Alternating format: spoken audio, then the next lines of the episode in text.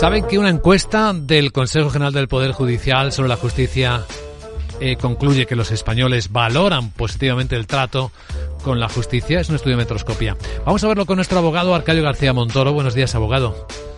Buenos días, Luis Vicente. ¿De qué hablamos? Pues así es, el Servicio Público de Justicia ha sido sometido a examen a petición del Consejo General del Poder Judicial y ha superado favorablemente la prueba entre aquellos que pasaron por ella. Y aquí incluimos tanto a testigos, víctimas, delitos, bueno, cualquier tipo de implicado en un proceso. Entre sus principales puntos fuertes, fuertes considera el español de a pie la independencia y la competencia de los profesionales. Se calcula que casi el 40% de la población que pasó por este servicio ofrecido por uno de los tres poderes del Estado es mejor que el de los otros restantes, el Ejecutivo y el Legislativo. Eh, por cierto, ¿cómo puntúa su señoría al juez? Pues en general los encuestados se sienten respetados por el juez, tanto los que ganan el juicio como los que lo pierden.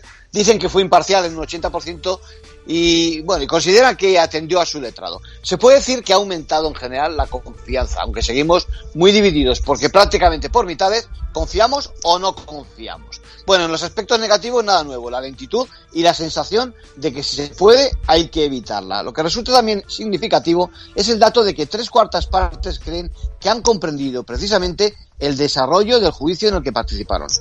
En conclusión. Bueno, pues según este análisis, encargado, repetimos, por el Consejo General del Poder Judicial, parece que la justicia supera con notable la prueba. Lo que pasa es que es significativo que conozcamos el resultado cuando una parte muy importante de su administración cumple prácticamente las dos semanas de una huelga indefinida que protagonizan los responsables de la oficina judicial, nuestros letrados de la Administración de Justicia. Gracias, abogado.